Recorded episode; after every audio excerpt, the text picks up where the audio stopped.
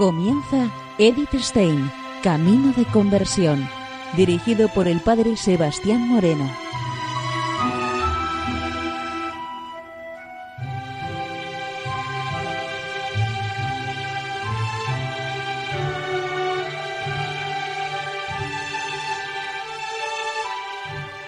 Muy buenos días, nos de Dios. Seguimos conociendo a Edith Stein, Camino de Conversión. En esta emisión de hoy vamos a continuar con el libro que durante estas semanas estamos conociendo, La ciencia de la cruz.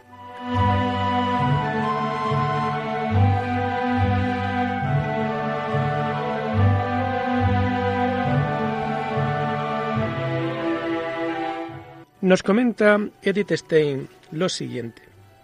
Con los sufrimientos de la noche del espíritu, se le renueva como al águila su juventud. El entendimiento humano, unido con el divino en la iluminación sobrenatural, se hace divino. Lo mismo la voluntad en la unión con la voluntad divina, y el divino amor y la memoria y todos los apetitos y aficiones vueltos según Dios se transforman divinamente. Y así, esta alma será ya alma del cielo celestial, y más divina que humana. Por lo cual, mirando hacia la noche, puede exclamar, Oh dichosa aventura.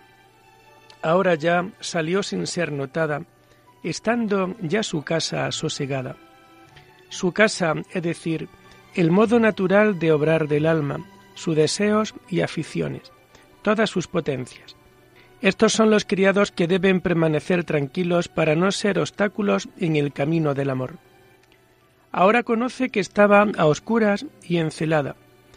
Todos los errores le vienen al alma por sus apetitos o por sus gustos, o sus discursos, o su inteligencia, o sus aficiones.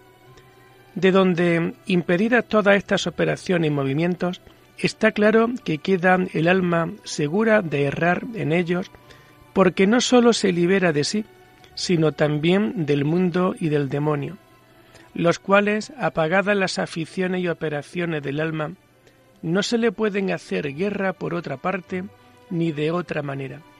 Ahora ya no se pierden su apetito y potencia en cosas inútiles y peligrosas. Siente cuán segura está de vano y falso gozo y de otras muchas cosas. Y por ir a oscuras, no sólo no va perdida, sino muy ganada, pues aquí va ganando las virtudes.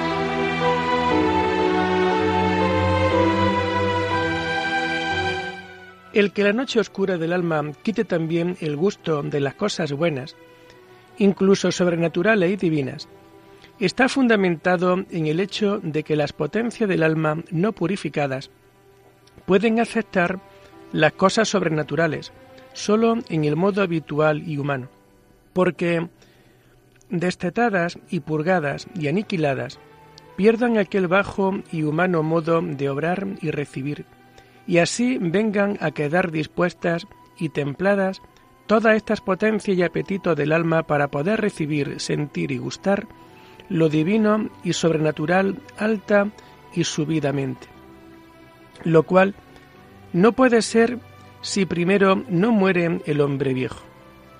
De aquí es que todo lo espiritual, si de arriba no viene, comunicado del Padre de las Lumbres, sobre el albedrío y apetito humano, aunque más se ejercite el gusto y potencia del hombre con Dios, y por mucho que les parezca gustan de él, no le gustarán divina y espiritualmente, sino humana y naturalmente, como gustan las demás cosas, porque los bienes no van del hombre a Dios, sino vienen de Dios al hombre.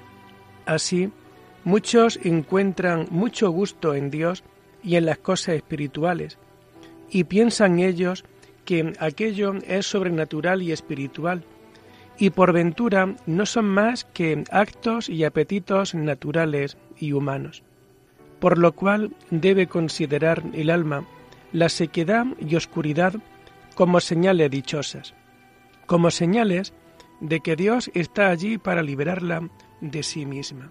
Le quita de sus manos sus potencias.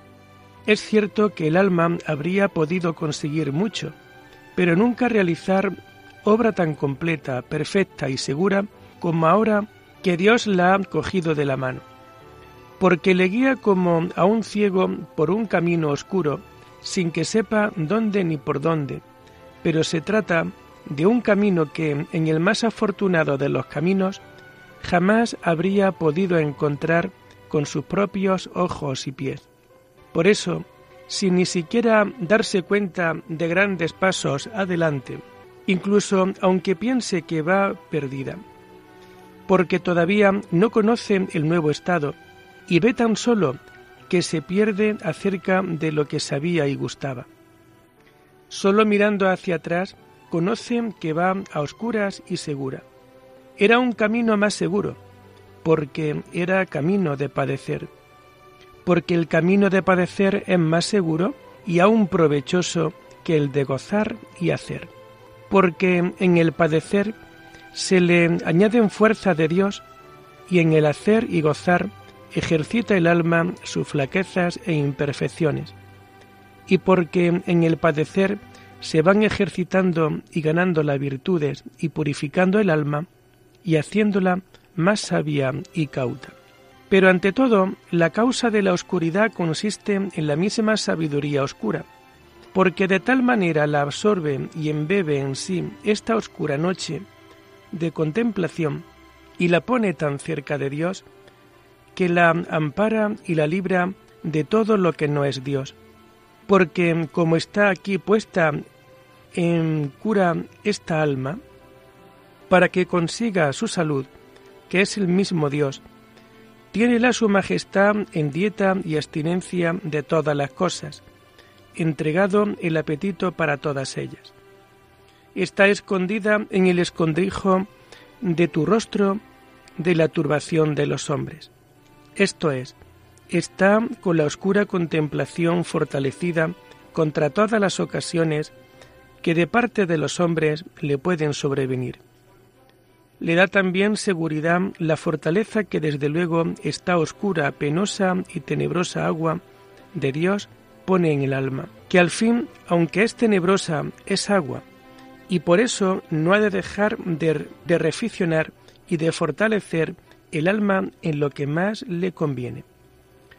Porque, desde luego, ve el alma en sí una verdadera determinación y eficacia de no hacer cosa que entienda ser ofensa de Dios, ni dejar de hacer lo que le parece cosa de su servicio, porque aquel amor oscuro se le pega con un muy vigilante cuidado y solicitud interior de lo que hará o dejará de hacer por él para contentarle. Aquí todos, fuerzas y apetitos y potencia del alma, como están recogidas de todas las demás cosas, empleando su conato y fuerza solo en obsequio de su Dios.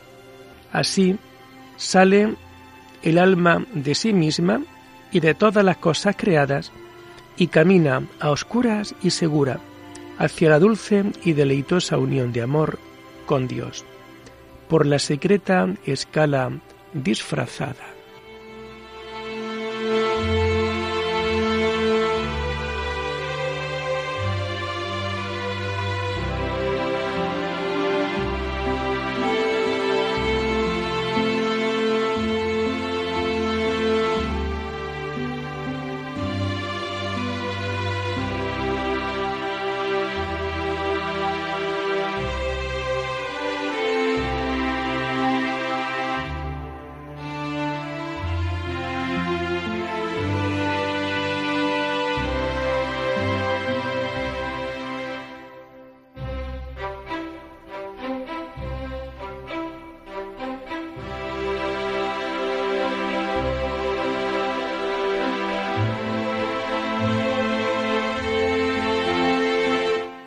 La secreta escala. La secreta escala es la oscura contemplación, secreta en cuanto sabiduría mística de Dios, que es infundida de misteriosa manera por medio del amor. ¿Cómo suceda esto? No sólo ella no lo entiende, pero nadie, ni el mismo demonio. Por cuanto el maestro que la enseña está dentro del alma sustancialmente, donde no puede llegar el demonio, ni el sentido natural, ni el entendimiento. Esta sabiduría es también secreta u oculta en sus efectos, tanto en las tinieblas y aprietos de la purificación como en la iluminación consecuente. El alma está incapacitada para decir y ponerle nombre para decirlo. Tampoco ninguna gana da al alma de decirlo. No haya modo ni manera para poder significar inteligencia tan subida y sentimiento espiritual tan delicado. Bien así como el que viese una cosa nunca vista, cuyo semejante tampoco nunca vio. Tampoco la sabría poner nombre ni decir lo que es, aunque más hiciese, y esto con ser cosa que la percibió con los sentidos. Cuanto menos, pues, se podrá manifestar lo que no entró por ellos. Entonces, Dios habla precisamente en el interior y solo espiritualmente al alma. Va por encima de toda la capacidad de los sentidos interiores y exteriores y los hace enmudecer. Los sentidos no comprenden este lenguaje, no pueden traducirlo con palabras y no tienen ningún deseo de escucharlo. Por eso, la sabiduría mística es también llamada secreta, porque tiene propiedad de esconder al alma en sí.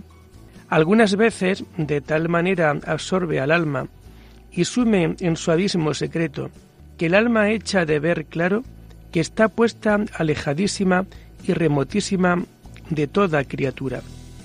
De suerte que le parece que la coloca en una profundísima y anchísima soledad, donde no puede llegar alguna humana criatura. Como un inmenso desierto que por ninguna parte tiene fin, tanto más deleitoso, sabroso y amoroso, cuanto más profundo, ancho y solo, donde el alma se ve tan secreta como se ve sobre toda temporal criatura levantada.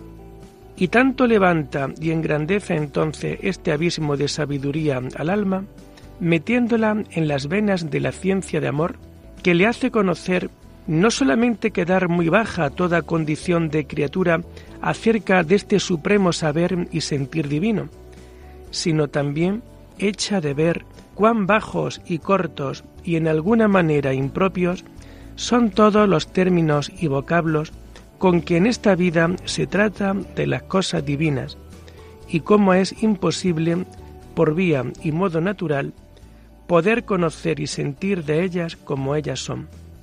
Solo puede ser ilustrada acerca de esto por la sabiduría mística de Dios, porque, como son cosas no sabidas humanamente, hace de caminar a ellas humanamente no sabiendo divinamente ignorando, porque, hablando místicamente, las cosas y perfecciones divinas no se conocen ni entiende como ellas son, cuando las va buscando y ejercitando, sino cuando las tiene halladas y ejercitadas. Que esta propiedad tiene los pasos y pisadas que Dios va dando en las almas que Dios quiere llegar así, haciéndolas grandes en la unión de su sabiduría que no se conoce.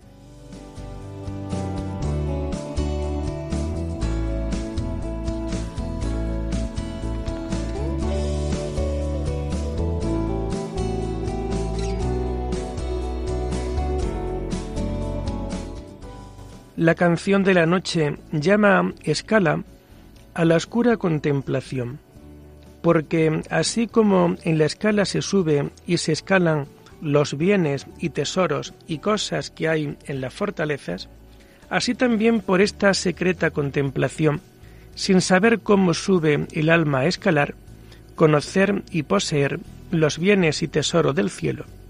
Es más, como la escala esos mismos pasos que tiene para subir, los tiene también para bajar. Así también esta secreta contemplación, esas mismas comunicaciones que hace al alma, que la levanta en Dios, porque las comunicaciones que verdaderamente son de Dios, esta propiedad tienen, que de una vez humillan y levantan al alma. En este camino experimenta muchos altibajos. Tras la prosperidad, luego sigue alguna tempestad y trabajo, tanto que parece que le dieron aquella bonanza para prevenirla y esforzarla para la siguiente penuria, como también después de la miseria y tormenta se sigue abundancia y bonanza. De manera que le parece al alma que para hacerla aquella fiesta la pusieron primero en aquella vigilia, y este es el ordinario estilo y ejercicio del estado de contemplación que nunca permanece en un estado, sino todo es subir y bajar. Y la causa de esto es que como el estado de perfección, que consiste en perfecto amor de Dios y desprecio de sí, no puede estar sin estas dos partes, que es conocimiento de Dios y de sí mismo. De necesidad ha de ser ejercitada el alma primero en lo uno y en lo otro, dándole ahora a gustar lo uno engrandeciéndola y haciéndola probar, lo otro humillándola, hasta que adquirimos los hábitos perfectos. Cese ya el subir y el bajar, habiendo ya llegado y uniéndose con Dios, que está en el fin de esta escala, en quien la escuela se arrima y estriba. Pero la principal razón por que esta contemplación se llama escala es porque es ciencia de amor, la cual es noticia infusa de Dios amorosa y que juntamente va ilustrando y enamorando al alma hasta subirla de grado en grado a Dios, su Criador. Porque sólo el amor es el que une y junta al alma con Dios. Los peldaños de esta escala, con San Bernardo y Santo Tomás, se distinguen por sus efectos. Por cuanto esta escala de amor es tan secreta que sólo Dios es el que la mide y pondera, no es posible por vía natural. El primer grado de amor hace enfermar al alma provechosamente, pero esta enfermedad no es de muerte, sino para gloria de Dios, porque en esta enfermedad desfallece el alma al pecado y a todas las cosas que no son Dios, por el mismo Dios. El segundo grado hace al alma buscar sin cesar a Dios. Aquí, en este grado tan solícita, anda el alma, que en todas las cosas busca al amado. En todo cuanto piensa, luego piensa en el amado. En cuanto habla, en todos cuantos negocios se ofrecen, luego es tratar y hablar del amado. El tercero grado de la escala amorosa es el que hace al alma obrar y le pone calor para no faltar. En este grado, las obras grandes por el amado tienen por pequeñas, las muchas por pocas, el largo tiempo que le sirve por corto, por el incendio de amor en que ya va ardiendo. Tiene el alma aquí, por el grande amor que tiene a Dios, grandes lástimas y penas de lo poco que hace por Dios.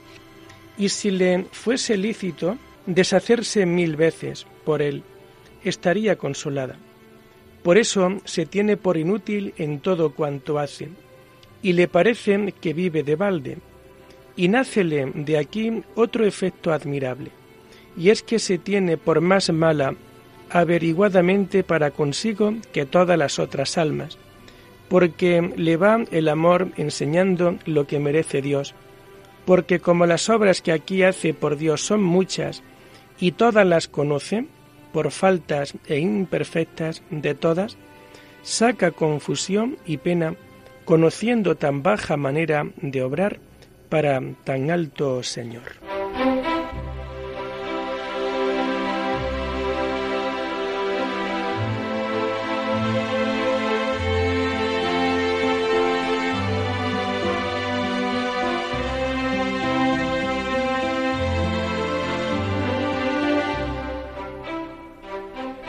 Y lo dejamos aquí por hoy, invitándoles a seguir profundizando en la vida y en el mensaje de Edith Stein.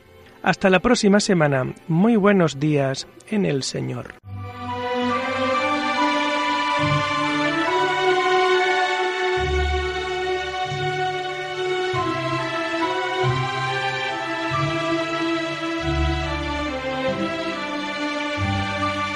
Han escuchado Edith Stein, Camino de Conversión, con el Padre Sebastián Moreno.